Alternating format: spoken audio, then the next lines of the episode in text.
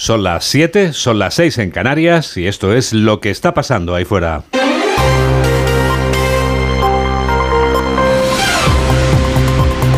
Onda Cero. Noticias fin de semana. Juan Diego Guerrero. Buenos días a todo el mundo. Este sábado amanece en la ciudad suiza de Ginebra con lluvia y con frío. Tres grados tienen ahora mismo quienes viven allí o quienes van de paso y pasan de hacer públicos sus pasos porque se esconden. Y aquí en España, de vuelta a casa, vamos a tener un sábado lluvioso o deshidratado, frío o templado. Mamen Rodríguez Astre. Esperamos un día con ambiente frío ya invernal, con cielo poco nuboso, salvo en el extremo norte y con nevadas en Pirineo por encima de los 600 metros. Amanecemos con heladas en el norte y el este y con temperaturas que llegarán a mediodía en el centro a los 12 grados como muchísimo. Para ver los 15 tendríamos que irnos hasta el Mediterráneo. El primer fin de semana de diciembre va a ser frío y con noches gélidas y además, Juan Diego, te voy a contar cómo dicen los que saben que pasaremos el invierno. dicen que va a ser lluvioso en el noroeste, seco en Canarias y cálido en todo el país. Actualizamos las noticias en los titulares de apertura con José Manuel Gabriel. PSOE y Junts celebran hoy en Ginebra su primera reunión de verificación de los acuerdos alcanzados para la investidura de Pedro Sánchez. Sobre la mesa va a estar la cuestión del reconocimiento nacional de Cataluña y el supuesto déficit fiscal del Estado con esa comunidad. Anoche llegaban a Ginebra Miriam Nogueras de Junts y Santos Cerdán del PSOE, que no desvelaba ninguna incógnita sobre el encuentro. Hay reunión mañana, ya se enterarán cuando sea, ¿no? Mañana tendrán noticias. Muchas gracias. El líder del Partido Popular, Alberto Núñez Feijó, ha reclamado a Pedro Sánchez que no nos humille más con este gobierno con un mando a distancia desde el extranjero. España tiene un gobierno operado por mando a distancia. El gobierno de España se ha confirmado o conformado en Bruselas y su control se hace desde Ginebra. Esta humillación ya no es del gobierno, si no es el pueblo español. El Partido Popular ha convocado para mañana una concentración contra la amnistía en el Templo de Debop de Madrid. El Partido Popular exige al ministro Bolaños una rectificación después de que la Comisión Europea haya negado haber expresado cero preocupación por la ley de amnistía. Tras el desmentido de Bruselas, Bolaños insiste en su posición señalando que no hay ninguna preocupación en la Comisión Europea con la fortaleza del Estado de Derecho y la separación de poderes.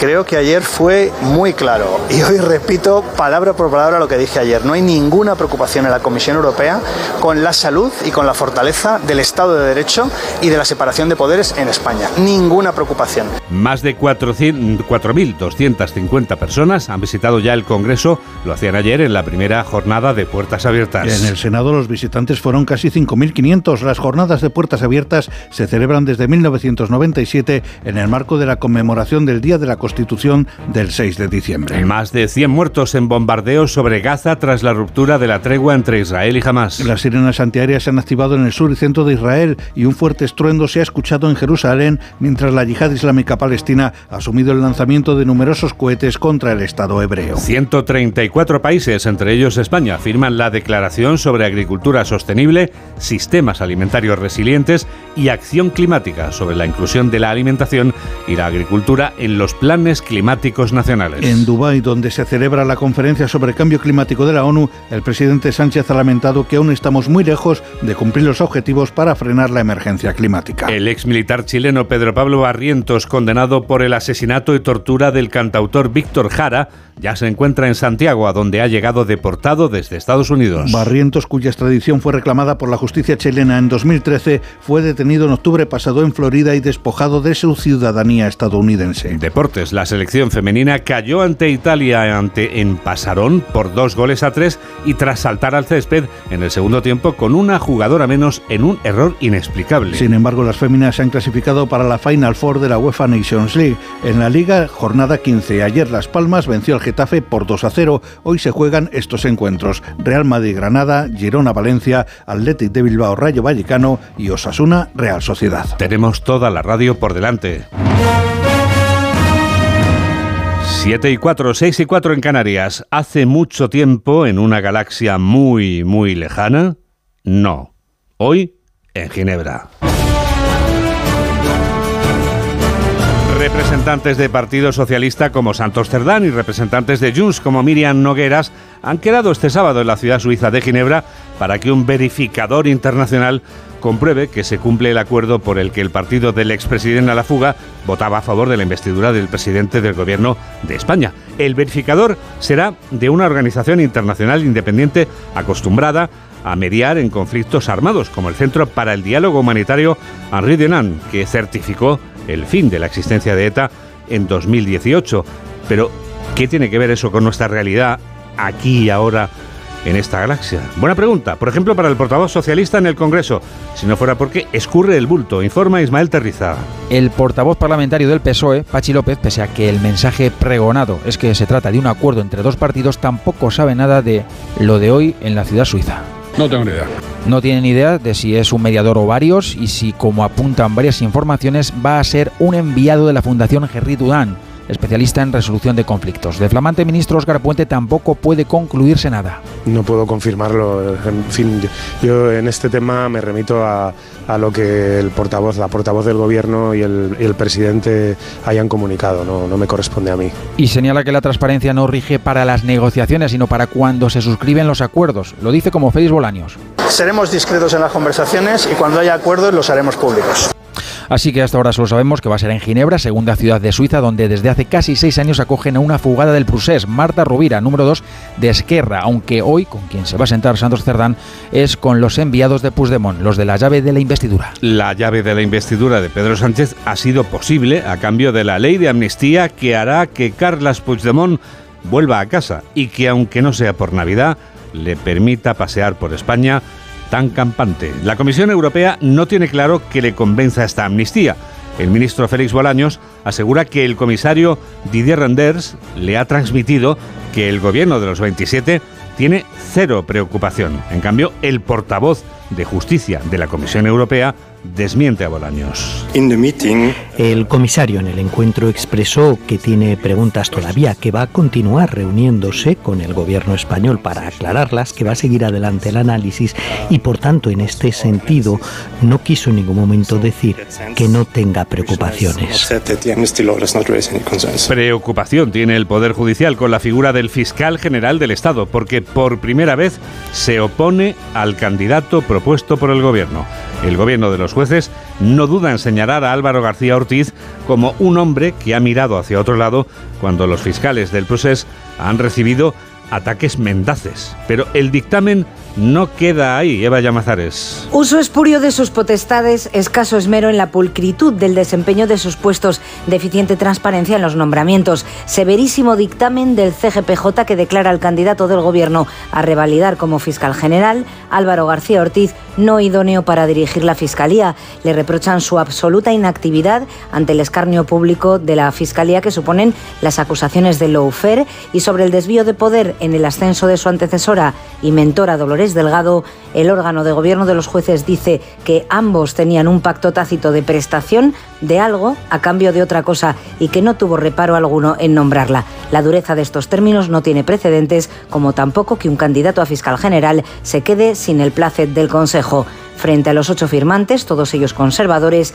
los discrepantes en su mayoría progresistas defenderán en un voto particular que García Ortiz cumple los requisitos. La influencia de los independentistas catalanes, como era de esperar, no ha tardado en hacerse notar en la presente legislatura y el líder de la oposición tampoco ha tardado en hacerse notar en nuevas movilizaciones en contra de la amnistía. Alberto Núñez Feijó asistirá acompañado por Isabel Díaz Ayuso a la concentración convocada este domingo por el Partido Popular en el Templo de Devot de Madrid, que se celebrará después de la reunión de Ginebra que Feijó no duda en tildar de humillación. José Ramón Arias. La reunión de hoy entre PSOE y Junts con la presencia de un mediador internacional es una humillación en toda regla, no solo al gobierno, sino, según el presidente de los populares, a todos los españoles. Hoy, según Núñez Feijó, el Ejecutivo va a Ginebra a que le sellen el salvoconducto que a Sánchez le permita seguir en Moncloa. España tiene un gobierno operado por mando a distancia. El gobierno de España se ha confirmado o conformado en Bruselas y su control se hace desde Ginebra. Esta humillación ya no es del gobierno, sino es del pueblo español. Los populares piden una rectificación al ministro Bolaños por sus bochornosas mentiras y una disculpa ante todos los españoles una vez que ha quedado claro que Europa va a analizar la ley de amnistía, un nuevo parapalo institucional que se suma a las crisis diplomáticas abiertas por el gobierno con países aliados y amigos como Italia e Israel. Este sábado se celebra la segunda jornada de puertas abiertas del Congreso de los Diputados. La sede de la Soberanía Nacional abría este viernes las puertas de los Leones para que miles de personas visitaran ese edificio que acostumbran a ver en la tele o en el periódico. Este año no hay caldito, pero varios miles de visitantes ya han podido conocer este el Congreso de los Diputados en persona. Ignacio Jarillo. Cerca de 3.000 personas han visitado ya el Congreso de los Diputados en estas jornadas de puertas abiertas que como cada año se celebran por estas fechas. Muchos de los visitantes siguen echando en falta el caldito que les ponía Merichel Batet y que desapareció como muchas otras costumbres con la pandemia, pero unos y otras con cara de asombro al verse sentados como una ministra o un portavoz decían esto. Yo llevo 30 años viviendo en Madrid, pero vengo a acompañar a mi madre. Igual, igual, me parece muy bonito, todo interesante, muy bonito, el hemiciclo me parece precioso.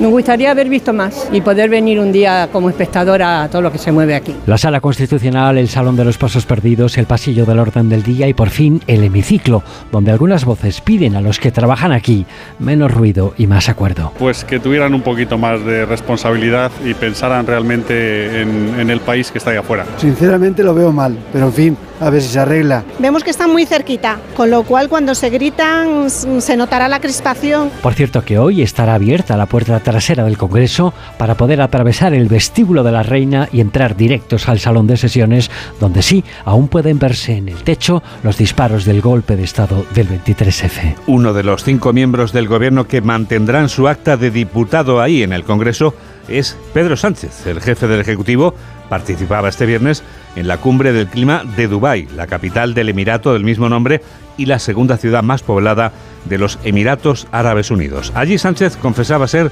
un iluso.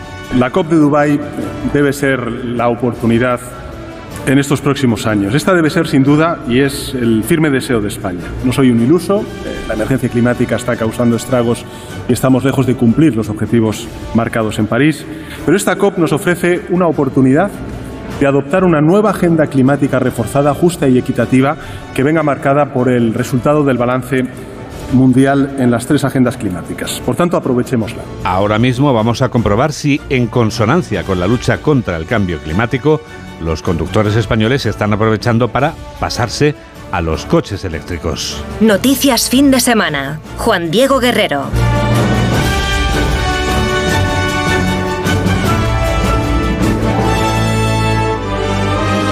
7 y 13, 6 y 13 en Canarias. Ahora tenemos una buena noticia y no va a ser la única porque tenemos la convicción de que lo mejor está por llegar.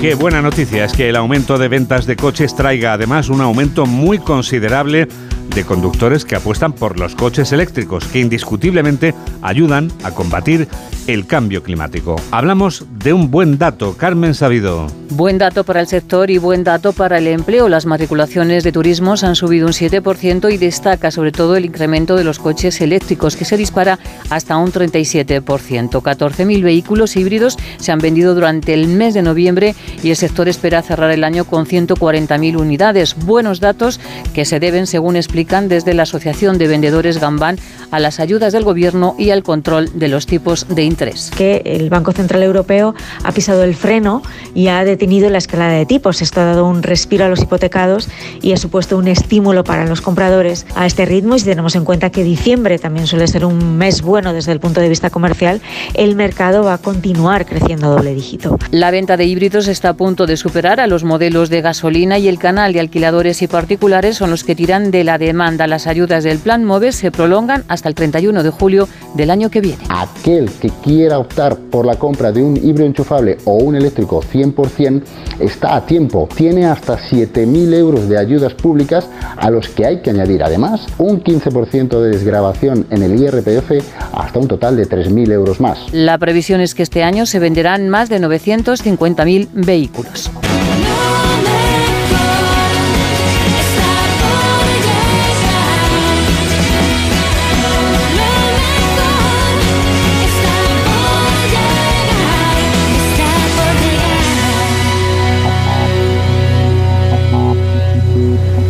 La guerra ha vuelto a empezar en Gaza.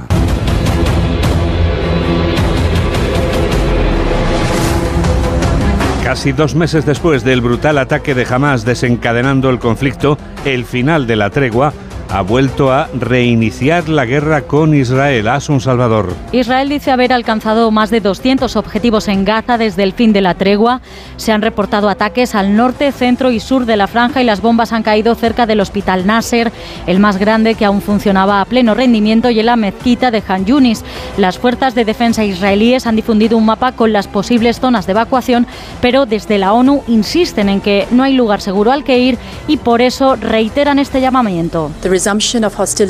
La vuelta a las hostilidades en Gaza es catastrófica. Instamos a todas las partes y estados con influencia a redoblar esfuerzos de inmediato para garantizar un alto el fuego por motivos humanitarios, ha dicho una portavoz de la Oficina de Derechos Humanos de Naciones Unidas.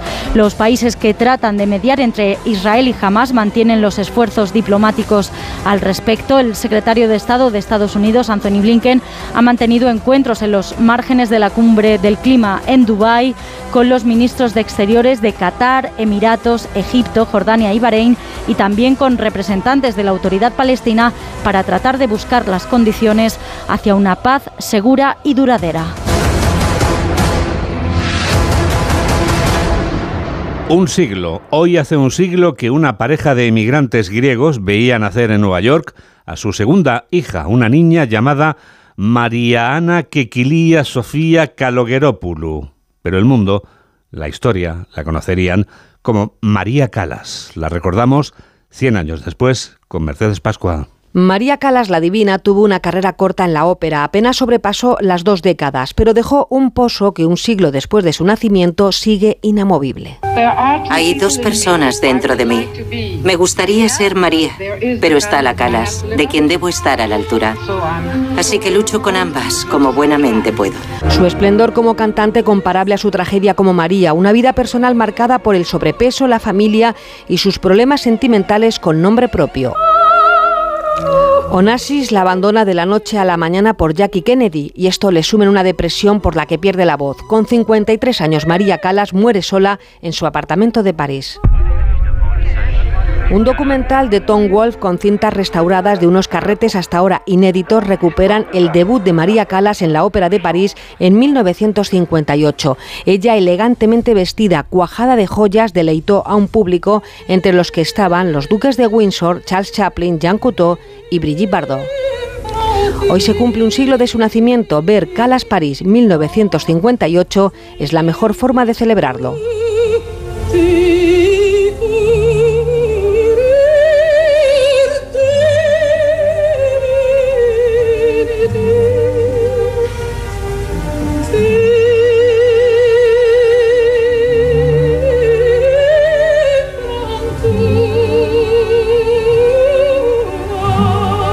La celebración que se acerca ya es la de la Navidad. Onda Cero, noticias fin de semana. Y 22 días antes de Nochebuena vamos a descender a la vida del común de los mortales, de los mortales que hacemos la compra para estas fechas, conscientes de que los alimentos nunca han estado tan caros como este año. Tres esenciales son los que hemos elegido para comprobar cómo están los precios. Comenzamos esta ronda con el marisco que llega de Galicia, Alberto Gómez Barros. En Galicia vivimos la cuenta atrás para las comidas y cenas de Navidad con una preocupación. Hay escasez de centolla y su precio se ha disparado. Nos lo cuenta Geni en la coruñesa Plaza de Lugo, con nada más y nada menos que 49 años vendiendo marisco y pescado. Porque como el mar no se mueva, la centolla va a ir carísima. ¿Cuánto está ahora? Ahora está a 38 y 40. ¿El año pasado por esta serie? Estaba a 25 y a, 25 30. No subiera aún, pero es que, que no hay ni una. No hay problema en cambio con el camarón, que mantiene el precio, y la cigala, que incluso ha bajado. Aún así, en donde esté una centolla... No, no, no, no. No, la gente quiere centolla, ¿eh? porque la verdad que la centolla está saliendo muy buena. La verdad que la centolla, a ver, puede haber una en el medio que no te des cuenta como todo el mundo, pero, pero es raro, ¿eh? Y del año pasado quedaron muy contentas y este año vinieron todas, todas otra vez. Muchas gracias, muy amable. De nada, cariño. Continuamos con el besugo, por eso vamos a Asturias, Arturo Tellez. Es uno de los momentos cruciales del año donde importa tanto lo movido que es el Cantábrico a la hora de faenar estas semanas como atender la demanda del besugo y la fijación por tanto de los precios junto a otros pescados tradicionales, explica en Onda Cero el presidente de la Federación Asturiana de Cofradías de Pescadores, Adolfo García. Muy punteras en la Navidad, como puede ser la merluza, que bueno, es el pescado que más se consume durante todo el año, el besugo, que los barcos se dedican a, él porque coge una alta cotización en, lonja, el rape, luego también pues el rodaballo, el lenguao, Diciembre es clave tras un año complicado por la caída de un 17% en general del consumo de pescado. Y completamos los tres esenciales navideños con el lechazo de Castilla y León. Marta Martín. En Castilla y León, a tres semanas de Navidad, uno de sus platos estrella, el lechazo, alcanza los 130 euros por pieza y los 20 euros por kilo. Hay más demanda en estas fechas que en los días próximos al festivo porque los consumidores temen una escalada del precio o quedarse sin este manjar. José Luis Fraile es el presidente de la Indicación Geográfica geográfica protegida del lechazo en Castilla y León. No solo es por el precio, es que muchas veces al final todo el mundo le quiere el mismo día y al final hay lo que hay y las ovejas no se multiplican ese día. Ante el posible desabastecimiento, muchos recurren a piezas exportadas por países como Francia, Italia y Grecia, aunque no tengan el mismo sello de calidad. Y ya que estamos con los esenciales navideños...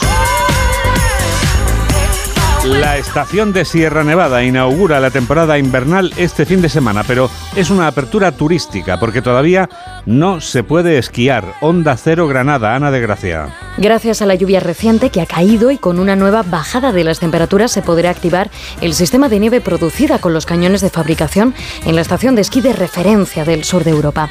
De momento la nieve ha caído de forma intermitente en cotas altas y medias de Sierra Nevada y se prevé que en esta zona se asiente dicha nieve en las próximas horas. Sierra Nevada da comienzo así a la temporada invernal, aunque de manera más descafeinada de lo que se esperaba. Todavía no se podrá esquiar. Se lleva a cabo pues una apertura turística en la que estarán disponibles los principales telecabinas. También se abrirá un restaurante en la zona de Borreguiles y Pradoyano y el complejo de actividades Mirlo Blanco con el estreno de una pista de patinaje en hielo. La mejor noticia es que está nevando, como decimos, ha nevado en las últimas horas y se espera que la bajada de temperaturas pueda poner en activo los sistemas de producción de nieve artificial. Por lo tanto, la estación se prepara ya para su temporada invernal. 7 y 22, 6 y 22 en Canarias. Noticias fin de semana. Juan Diego Guerrero.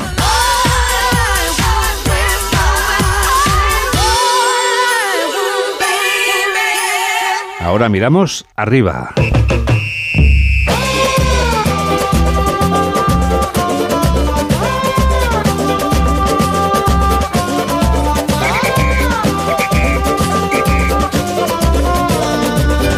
Porque ahí arriba entre las estrellas van a pasar muchas cosas durante el mes de diciembre que acabamos de estrenar. Un minuto para la astronomía con Belén Gómez del Pino. Tenemos la luna a puntito de cuarto menguante desapareciendo del cielo como luna nueva ya el martes 12 de diciembre y eso sí vamos a cerrar el año saliendo de una espléndida luna llena.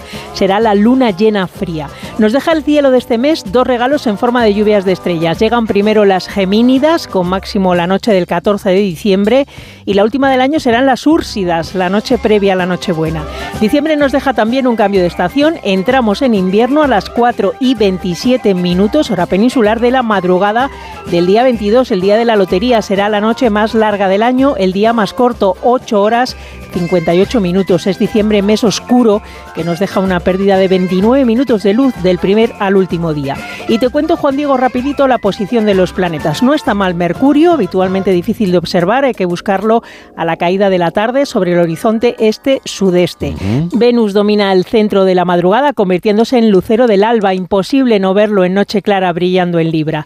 De Marte nos olvidamos de nuevo este mes, de Júpiter y Saturno, en cambio, podemos disfrutar a la caída del Sol. El primero en Aries y retrogradando asoma por el horizonte sureste con una magnitud de menos 2,6 y Saturno pues le hace compañía casi las mismas horas en el horizonte sur-suroeste y transitando Acuario. Desde nuestra posición y por su inclinación los anillos son casi invisibles, apenas una raya recta partiendo el planeta por la mitad.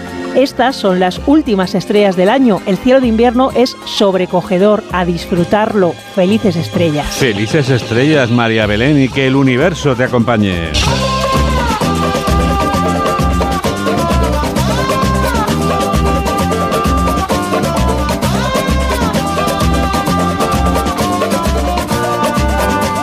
Enseguida llega algo nuevo de este continente viejo. Hola, soy Bruno Cardeñosa y yo también escucho noticias a fin de semana con Juan Diego Guerrero. El Ayuntamiento de Cáceres cuida de las personas más vulnerables. Un primer hogar para mujeres víctimas de violencia de género, capacitación para menores y jóvenes o la promoción de un envejecimiento activo son las líneas principales de esta apuesta por la igualdad de oportunidades. Esta actuación se enmarca en la Estrategia de Desarrollo Urbano Sostenible e Integrado CREACERES, cofinanciada al 80% por el FEDER. Ayuntamiento de Cáceres. Fondo Europeo de Desarrollo Regional. Una manera de hacer Europa. Hola Andrés, ¿qué tal el fin de semana? Pues han intentado robar en casa de mi hermana mientras estábamos celebrando el cumpleaños de mi madre. Así que imagínate. Dile a tu hermana que se ponga una alarma. Yo tengo la de Securitas Direct y estoy muy contento. Por lo que cuesta, merece la pena la tranquilidad que da. Protege tu hogar frente a robos y ocupaciones con la alarma de Securitas Direct. Y este mes, al instalar tu alarma, te regalamos el servicio botón SOS en tu móvil para que toda tu familia esté protegida ante cualquier emergencia. Llama ahora al 900-272-272. Síguenos en Twitter en arroba noticias FDS. 7 y 27, 6 y 27 en Canarias, el preciso instante del minuto europeo. Jacobo de Regoyos nos habla durante un minuto de los símbolos religiosos que llevan los empleados públicos. Este martes, el Tribunal de Justicia de la Unión Europea ha sentenciado que una administración pública puede prohibir el uso de símbolos religiosos si se hace de forma no discriminatoria, es decir, que afecta a todos los empleados y a todas las religiones. El caso juzgado es el de una empleada de un ayuntamiento de una localidad belga a la que se le prohibió llevar el velo incluso si no trabajaba en contacto con el público en ese ayuntamiento. Esa empleada elevó el caso al Tribunal Europeo por considerar que era una prohibición que vulneraba su religión. Al quitarle la razón ahora, el Tribunal Europeo, esto quiere decir que cualquier país o administración pública en Europa tiene a partir de ahora derecho a prohibir no solo el velo, sino también un Buda, por supuesto, o una cruz en un lugar público. Se puede hacer, se puede prohibir, pero nadie está obligado a hacerlo. La idea es que en cualquier caso, si se hace, el Estado debe mostrarse como aconfesional y que esos símbolos vienen a ser una publicidad de tal o cual religión y a veces, según compartamos o no esa religión, nos pueden hacer sentir condicionados. Esta es la neutralidad que se busca. Es hilar, por supuesto, muy fino, pero es que la democracia occidental, a medida que avanza la jurisprudencia, es lo que hace.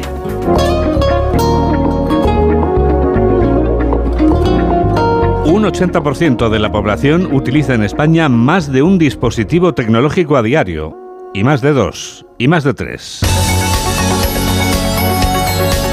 Y más de cuatro, y más de cinco. Enseguida desvelamos cuántos, porque estar conectados es una cosa y estar hiperconectados es otra distinta.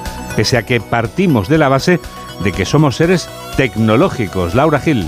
Somos seres tecnológicos, no hay vuelta atrás, pero además la tecnología gana terreno en nuestra vida día a día. Lo corroboran estudios como el de PC Componentes. Dice que 8 de cada 10 usuarios usan a diario 7 o más dispositivos, una media de más de 2 horas diarias, pero además reconocen que estar conectados mejora su calidad de vida. Alicia Vicente es responsable de comunicación y marca de la web informática. Hay una media de más de 7 dispositivos eh, y un consumo de entre 2 y 5 horas al día en el entorno del entretenimiento, pero también en otros hábitos. La monitorización del ejercicio físico actualmente declara unos 68% de españoles que la utilizan. Lo de las habilidades tecnológicas de la población es otro cantar. La mayoría de los tecnoadictos se califica a la baja y reconoce que no son expertos, aunque eso sí, de voluntad para resolver posibles problemas con la tecnología, vamos sobrados. Hay cosas curiosas, ¿no? El típico mito ¿no? que siempre nos dices apaga y reinicia, ¿no? Pues un tercio de la población afirma que lo utiliza habitualmente cuando tienen un problema. O un 22% haber intentado arreglar un dispositivo a un conocido y desgraciadamente haber empeorado el problema. Los dispositivos más codiciados por delante de los ordenadores son los smartphones y los tablets, seguidos de relojes y electrodomésticos inteligentes como air fryers y robots domésticos. Y reinando entre todos ellos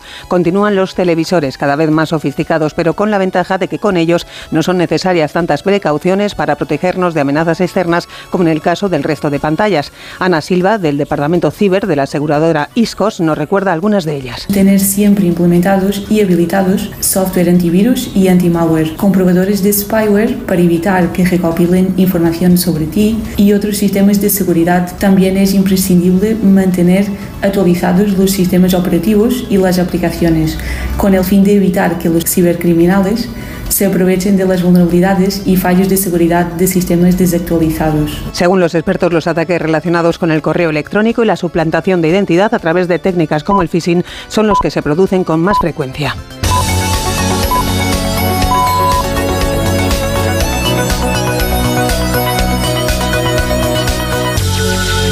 Y con más frecuencia se utiliza Tecnoticias fin de semana.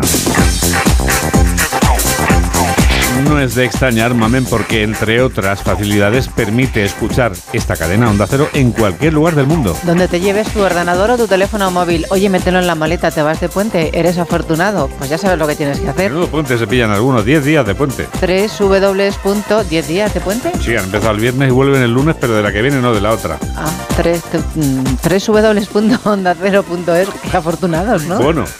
www.onda0.es. ¿Qué haces? ¿Nos escuchas en directo? No porque estás durmiendo o porque no te apetece, estás haciendo otra cosa. No pasa nada, te vas a programas, buscas noticias fin de semana y ahí estamos las 24 horas del día 365, 66. El año que viene 66, que es esto, Mari Carmen. Sí, cumpleaños Ah. Pedro Sánchez. Es verdad, es Claro, verdad, es verdad. Es verdad, fíjate. Es que estás en todo, hija, estás en todo. Por eso entras luego en Facebook y pasa lo que pasa, que te encuentras a ese grupo de amigos enorme, nuestro grupo en Facebook. Sí, ahí somos un montón de gente, ¿eh? Juan Diego, ¿qué haces? Pones en el buscador noticias fin de semana Onda Cero. Hazte amigo nuestro, coméntanos los que quieras, pregúntanos cosas. Tú pregunta y nosotros contestamos. Y si no contestamos, me lo preguntas y también contestamos. Prefieres la red del pajarito, antes llamada Twitter, ahora llamada X, también tenemos ahí una cuenta. Arroba noticias FDS. Guay, guay, Reason. Somos los de noticias fin de semana.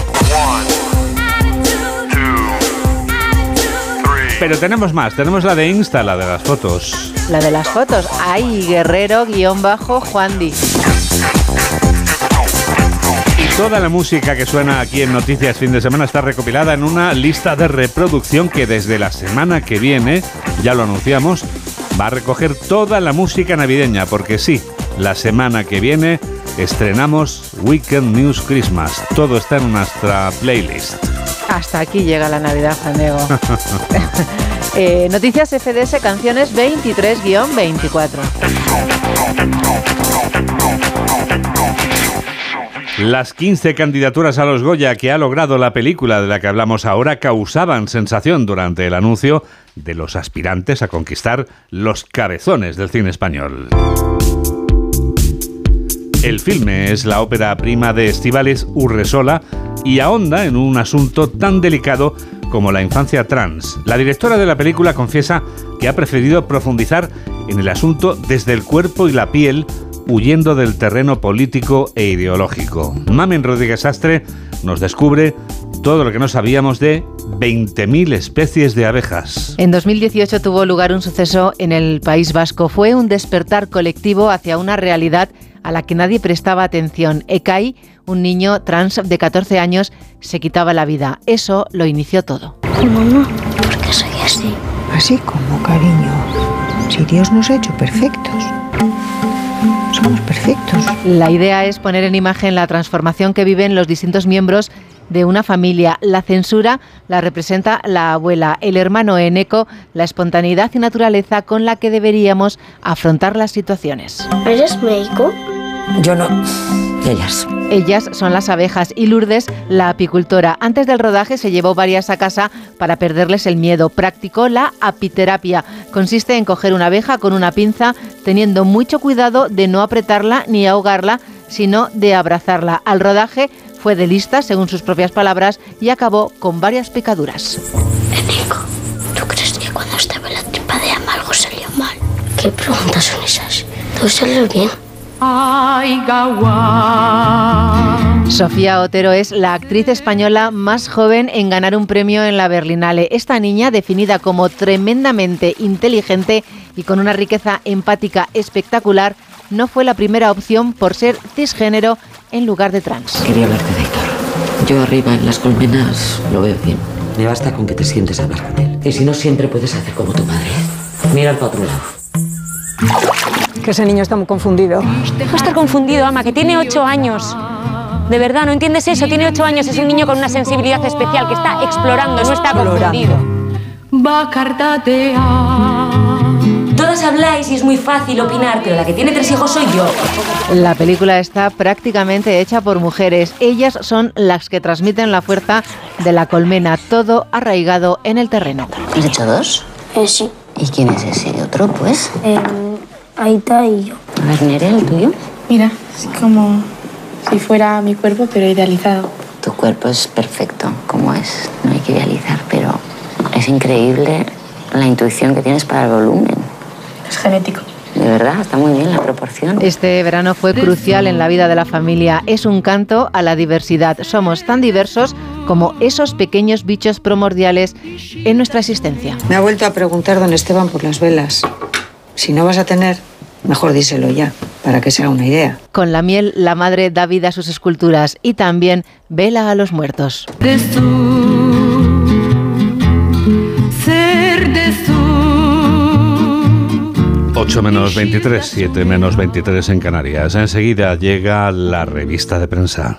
Hola, soy Cristina Villanueva y yo también escucho noticias fin de semana de Onda Cero con Juan Diego Guerrero. Hola Andrés, ¿qué tal el fin de semana? Pues han intentado robar en casa de mi hermana mientras estábamos celebrando el cumpleaños de mi madre. Así que imagínate. Dile a tu hermana que se ponga una alarma. Yo tengo la de Securitas Direct y estoy muy contento. Por lo que cuesta, merece la pena la tranquilidad que da. Protege tu hogar frente a robos y ocupaciones con la alarma de Securitas Direct. Y este mes, al instalar tu alarma, te regalamos el servicio botón SOS en tu móvil para que toda tu familia esté protegida ante cualquier emergencia. Llama ahora al 900-272-272. Ven a Autoclásica a disfrutar de la historia evocadora del motor. Del 8 al 10 de diciembre en Feria de Alcañí. Viaja en el tiempo con automóviles de ensueño y motocicletas legendarias. Disfruta con exposiciones, mercadillo, clubs de aficionados y mucho más. En Autoclassic recuperamos el espíritu del pasado. Del 8 al 10 de diciembre en Alcañí. Entradas a la venta en autoclassicalcañiz.com. Síguenos en Facebook en Noticias Fin de Semana Onda Cero. Es el momento si llega tu revista de prensa. Vamos a empezarla, si te parece, Mamen, con los titulares del diario La Razón. Que lleva hoy muchos asuntos en portada. El Partido Popular, Popular utilizará el Senado para acercar al gobierno con la amnistía y los presupuestos generales del Estado. Israel, que vuelve a atacar Gaza tras acusar a Hamas de violar la tregua. El expresidente Trump, que puede ser condenado por el asalto al Capitolio. La Unión Europea desmonta el impuestazo de Sánchez a las empresas energéticas y críticas a Carlos III en la COP28 por la contaminación que provoca con su lujosa vida. Y la noticia más importante, Juan Diego, Nadal reaparecerá la primera semana de enero en Brisbane. Sin duda, gran noticia. El país Israel reanuda con dureza los ataques al terminar la guerra. El PP da un portazo a negociar la renovación del Poder Judicial. El presidente del Poder Judicial plantea retirarle competencias. Partido Socialista y Junts se citan en Ginebra rodeados de secretismo y España aboga por una nueva fiscalidad verde en la cumbre del clima. En el periódico ABC, la Unión Europea desmiente a Bolaños y reitera sus recelos sobre la ley de amnistía. Italia responde a Sánchez. Dice, nosotros respetamos el Estado de Derecho. Y Madrid, los altos funcionarios que preparan un comunicado crítico con los pactos del gobierno. Y Díaz, que impone a Calviño y se impone a Calviño y elevará el subsidio de paro hasta los 660 euros. Más asuntos, Álvarez ordena a las embajadas defender que el catalán sea oficial en los organismos europeos y Sánchez ajusta cuentas en su nuevo libro con los medios y las empresas demoscópicas. Son menos 21. El mundo, Junts sienta al PSOE en una cita clandestina de Máximos, cazado en el avión de Ginebra. Vemos a Santos Cerdán el secretario de Organización Socialista, que junto a Miriam Nogueras fueron sorprendidos por los periodistas cuando llegaban al aeropuerto en Ginebra. Naturalmente, los periodistas que sabían que iban a volar a Ginebra los estaban esperando. Puigdemont tuvo libertad con el offer a cambio de sacarlo de la amnistía. La comisión desmiente a Bolaños y niega sentir cero preocupación. Y el sector público copa el 61% de la lista de los beneficiarios de los fondos. Hoy te voy a leer el periódico del Paseo de Gracia, Juan Por Diego. favor, sisplau. Porque es como titula hoy el periódico de Cataluña. La arteria de Barcelona celebra 200 años. El aniversario del emblemático paseo ilumina todas las secciones del diario que dirigen la mirada a su pasado, su presente y su futuro. Y en la vanguardia el gobierno se abre a traspasar cercanías a las autonomías que quieran. Armengol avisa de los peligros de no tener un poder judicial independiente. España aportará 20 millones al fondo del clima. Israel reanuda los bombardeos en Gaza tras siete días de tregua. Las barreras de los discapacitados para volar. Mañana que se celebra, se conmemora, mejor dicho, el Día Mundial de las Personas con Discapacidad. Vamos a hablar de este asunto en extensión y también coincide con esta noticia que tanto agrada a Mamen y a todos aquellos que admiramos a esta figura del deporte nacional. Nadal vuelve a las pistas por fin de año. No hay que esperar a fin de año, María del Carmen, para saber todo lo que tú te has encontrado buceando en las páginas de suplementos y periódicos. Me he encontrado La vida de los ricos, que es muy triste, Juan Diego. Solo hay desgracias. Los ricos también lloran. Todos, sí. Qué, qué buen título para aquella novela, ¿te acuerdas? I remember. Sí, I remember. Y muchos aniversarios. Bueno, Por ejemplo, hoy se cumplen 40 años del videoclip que impactó al mundo. el de thriller de Michael Jackson, quizá. Exacto, la primera emisión del thriller de Michael Jackson cumple 40 años y evidencia la huella que ha dejado en la música y también en la moda. No lo sabía, eh, lo he dicho completamente al azar, pero es que recuerdo aquel impacto que me causó ese vídeo que dirigió John Landis. La productora Epic Records no consideró el corto musical necesario, por lo que fue el propio cantante el que financió en gran parte de su bolsillo los más, el, el más de medio millón, Juan Diego, de dólares que costó. Se estrenó el 2 de diciembre en la MTV de 1983 y en España, aquí, se emitió en fin de año en Radio Televisión Española, aprovechando el especial de Nochevieja. No, este año tuvo mucho éxito, son más de 14 minutos, es realmente casi un cortometraje espeluznante. Por si alguien no lo ha visto, es el thriller de Michael Jackson, en fin, ya sabe todo el mundo de qué va la historia, ¿no? ¿Cuántas veces hemos escuchado esa canción? Sobre todo en Halloween, ¿verdad? Sí, y en este programa Y también. en este programa, claro. Sí, revolucionó la historia de la música al durar 14 minutos, un poco lo que ocurrió cuando se estrenó el Bohemian Rhapsody de Queen, aunque eso solo duraba 5.55. Tenía su protagonista estelar a Michael Jackson y a una modelo de Playboy como compañera de reparto. Se llamaba Ola Rey.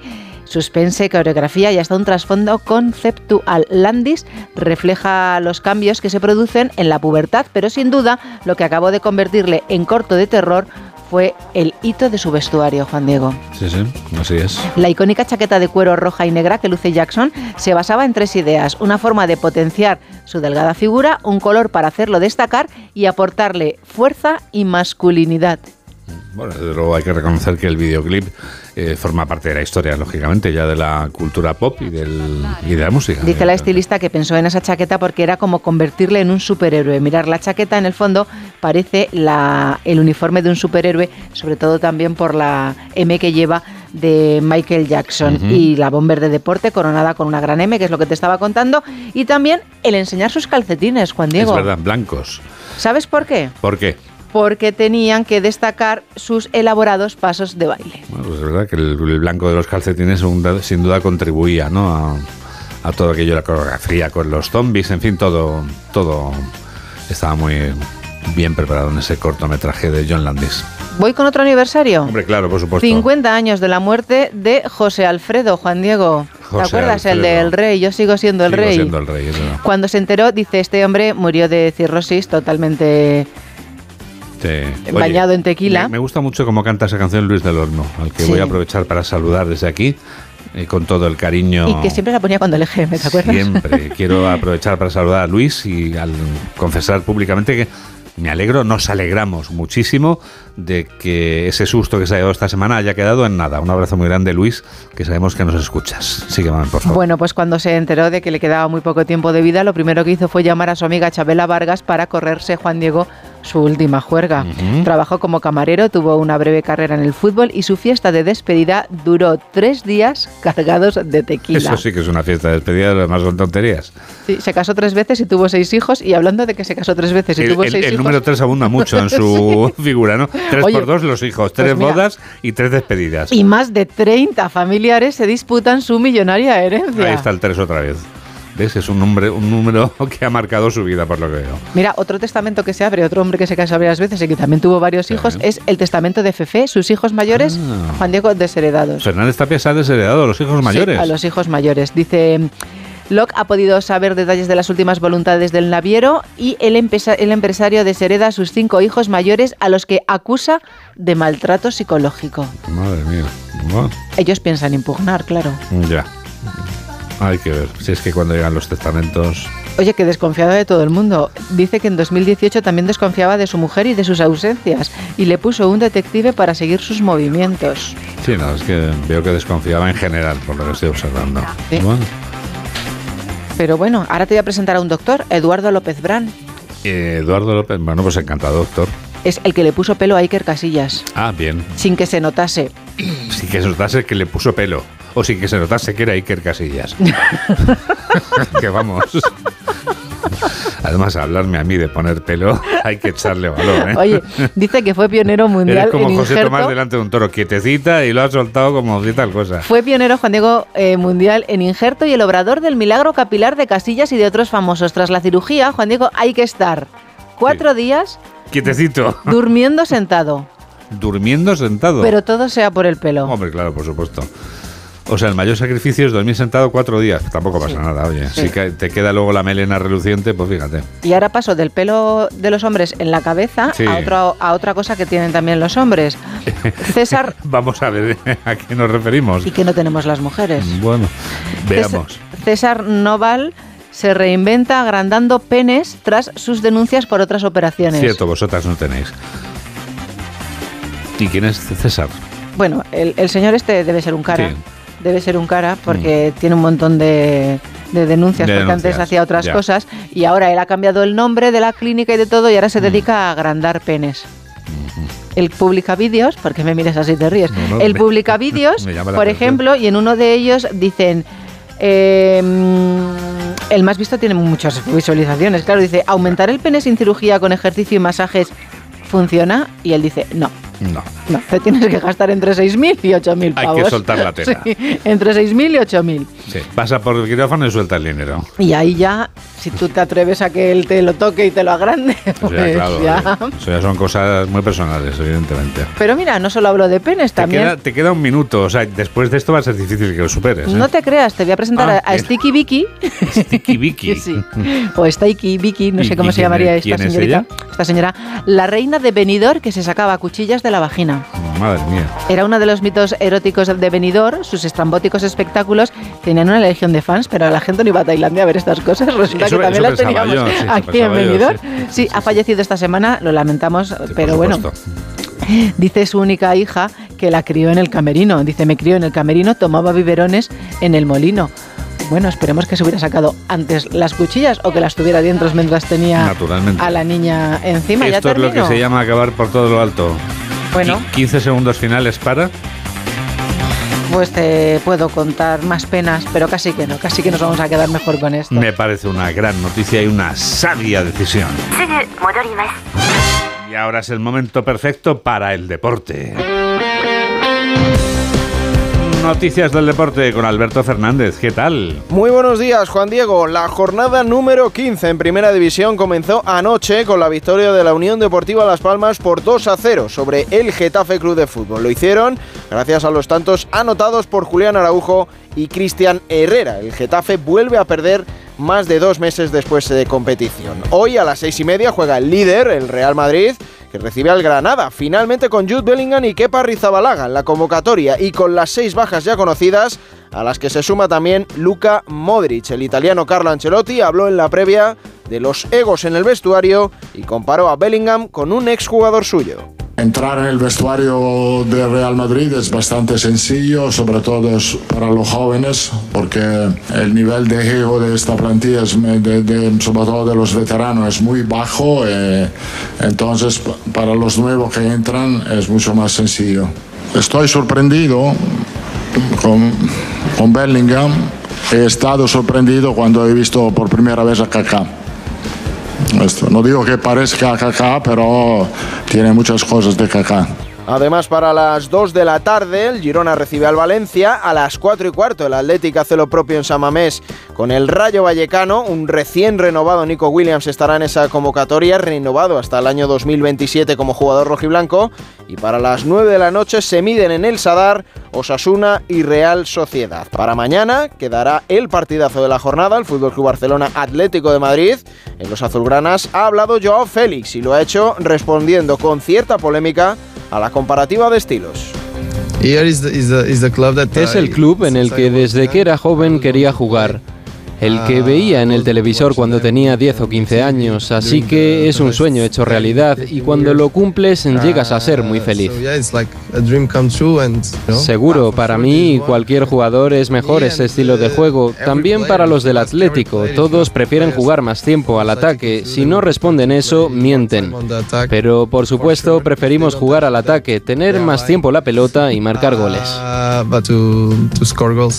En segunda división, la jornada número 18 comenzó anoche con la victoria del Real Oviedo 2 a 0 sobre el Real Club Deportivo Español. Hoy juega el líder, el Leganés, a las seis y media visita al Real Zaragoza. Antes, el Sporting de Gijón, otro de los equipos metidos en la pelea por el ascenso directo, visita a las 4 y cuarto al Cartagena. A la misma hora, el Eldense recibe al Club Deportivo Tenerife. En la jornada sabatina la cerrará en el Ciudad de Valencia el Levante Unión Deportiva Real Valladolid. Además, la selección española femenina cayó anoche ante Italia por dos goles a tres en Pasarón, en Pontevedra, pero a pesar de ello se ha clasificado para la Final Four de la UEFA Nations League, gracias a que Suiza venció a Suecia en otro partido que afectaba directamente al encuentro y al grupo de España. La derrota vino marcada por el gran error de España al inicio de la segunda parte, donde saltaron con 10 jugadoras en vez de con 11. Habla la seleccionadora Monse Tomé. Pues sí, empezamos con una jugadora menos porque Aitana nos avisa tarde de, que no está disponible. Y entonces, pues en ese tiempo es en el que conseguimos activar a Esther para entrar. Ahí es donde nos hacen el, segundo gol. Pero está bien Aitana, ¿es algún problema físico? Tengo que consultar a ver qué es lo que le ha pasado, porque yo cuando, cuando me enteré fue aquí y ahora valoraremos qué, qué es lo que ha sido. Hoy además desde las 6 de la tarde en Hamburgo, en Alemania, se celebra el sorteo de grupos de la Eurocopa del próximo verano, donde la selección española está presente en el Bombo 1. Hay 21 combinados nacionales clasificados y 3 más que saldrán de la repesca. En tenis, ayer fue el día en el que Rafa Nadal anunció oficialmente su regreso a las pistas en 2024. Hola a todos, después de un año fuera de la competición, eh, ha llegado el momento de volver. Será en Brisbane será la primera semana de, enero. Nos vemos allí. El tenista manacorín no jugaba un partido oficial desde el 18 de enero de este mismo año, donde cayó eliminado en segunda ronda del Open de Australia. Y en baloncesto, Euroliga, victoria de Basconia 84-98 en la Fonteta ante Valencia Basket y triunfo también del Barcelona en el Palau 101-92 ante las Belvilor 8 menos 7, 7 menos 7 en Canarias. Actualizamos las noticias en los titulares de cierre con José Manuel Gabriel y Mamen Rodríguez Astre. PSOE y Junts celebran hoy en Ginebra su primera reunión de verificación de los acuerdos alcanzados para la investidura de Pedro Sánchez. Sobre la mesa va a estar la cuestión del reconocimiento nacional de Cataluña y el supuesto déficit fiscal del Estado con esta comunidad. El PSOE defiende que no se den detalles sobre la reunión porque todavía hay muchas desconfianzas mutuas. El Partido Popular denuncia a un gobierno con mando a distancia desde el extranjero y convoca una nueva manifestación mañana en Madrid. La Comisión Europea niega haber expresado cero preocupación por la ley de amnistía. El Partido Popular exige una rectificación al ministro Bolaños y este insiste en que no hay ninguna preocupación en Bruselas con la fortaleza del Estado de Derecho. Más de 4.250 personas visitaron ayer el Congreso en la primera jornada de puertas abiertas. En el Senado los visitantes fueron casi 5.500. Las Cortes abren hoy también sus puertas a los ciudadanos. Más de 100 muertos en bombardeos sobre Gaza tras la ruptura de la tregua entre Israel y Hamas. La yihad islámica palestina ha asumido el lanzamiento de numerosos cohetes contra el Estado Alfabeto Hebreo. 134 países, entre ellos España, firman la declaración sobre la inclusión de la alimentación y la agricultura en los planes climáticos nacionales. El presidente Sánchez ha lamentado que aún estamos muy lejos de cumplir los objetivos para frenar la emergencia climática. Estados Unidos extradita a Chile al exmilitar condenado por el asesinato y tortura del cantautor Víctor Jara. Pedro Pablo Barrientos, cuya extradición fue reclamada por la justicia chilena en 2013, fue detenido, detenido en octubre pasado en Florida y despojado de su ciudadanía estadounidense. Deportes, la selección femenina cayó ante Italia en Pasarón por dos goles a tres tras saltar al césped en el segundo tiempo con una jugadora menos en un error inexplicable. Sin embargo, las féminas se han clasificado para la Final Four de la UEFA Nation League. En la Liga, jornada 15, ayer Las Palmas venció al Getafe por 2 a 0. Hoy se juegan estos encuentros Real Madrid-Granada, Girona-Valencia, Athletic de Bilbao-Rayo Vallecano y Osasuna-Real Madrid. Y en cuanto al tiempo, este sábado trae menos lluvia pero más frío. Los cielos nubosos y las precipitaciones se concentrarán en el norte de la península y no se descartan en Baleares. En Canarias se espera también lluvia en las islas montañosas. La cota de nieve se sitúa de manera generalizada por encima de los mil metros. Esto es... Esto es España y este es Edu García. Hola Edu. Hola Juan Diego, buenos días a todos. Me reconozco un zote en materia de conocimientos financieros, pero hoy me consuelo unas migajas al ver que no estoy solo en la lista. Una reciente encuesta del Banco de España señala que 9 de cada 10 españoles o tenemos una cuenta corriente o una tarjeta de crédito o una hipoteca o un plan de pensiones, pero en el reciente Eurobarómetro solo un 19% de nosotros fue capaz de sacar cuatro de las cinco preguntas de índole económico y de finanzas. Efectos de la inflación, interés compuesto, diversificación de riesgo o esa condenada tarjeta revolving. Todo nos suena a música infernal. Vas a la sucursal como si asistieras a una conferencia sobre política exterior de Nueva Caledonia. Te sacan la hoja, empiezas a ver letras de cuerpo 2 en frases que intuyes son de castellano y dices, ok, ok, ¿dónde de firmar? Y garabateas. Y sales aliviado. Y quizá con los meses y alguna entidad codiciosa te ves abocado a pleitear porque estás asfixiado. Una doctora me dijo una vez que no entendía por qué no explican en el cole cuando una herida cicatriza bien que vemos cositas blancas en torno a un punto, una grapa y nos alarmamos. Pues esto pasa igual. Una asignatura obligatoria en la ESO sobre economía básica ayudaría muchísimo a generaciones venideras. Amigos, que tengáis un feliz sábado. Tú también escuchas este programa de noticias que produce Mamen Rodríguez Astri que realiza Miguel Jurado aquí en Onda Cero. ¿Cómo pasa el tiempo? Nos despedimos ya con este grupo cuyo CD se perdió en una mudanza, pero que ahora mismo resucita gracias a este momento mágico de la radio.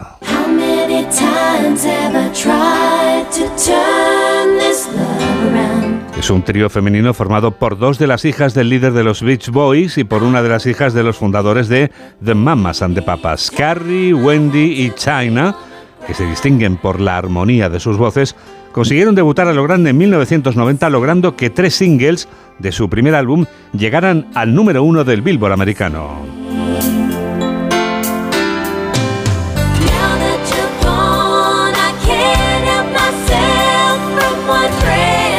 Este es el segundo de esos singles y su título es Release Me, Libérame. Gracias por estar a ese lado de la radio en la que enseguida comienza Por fin no es lunes con Jaime Cantizano, hoy desde Vera.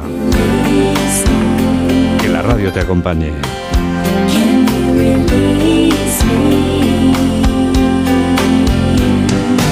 Adiós.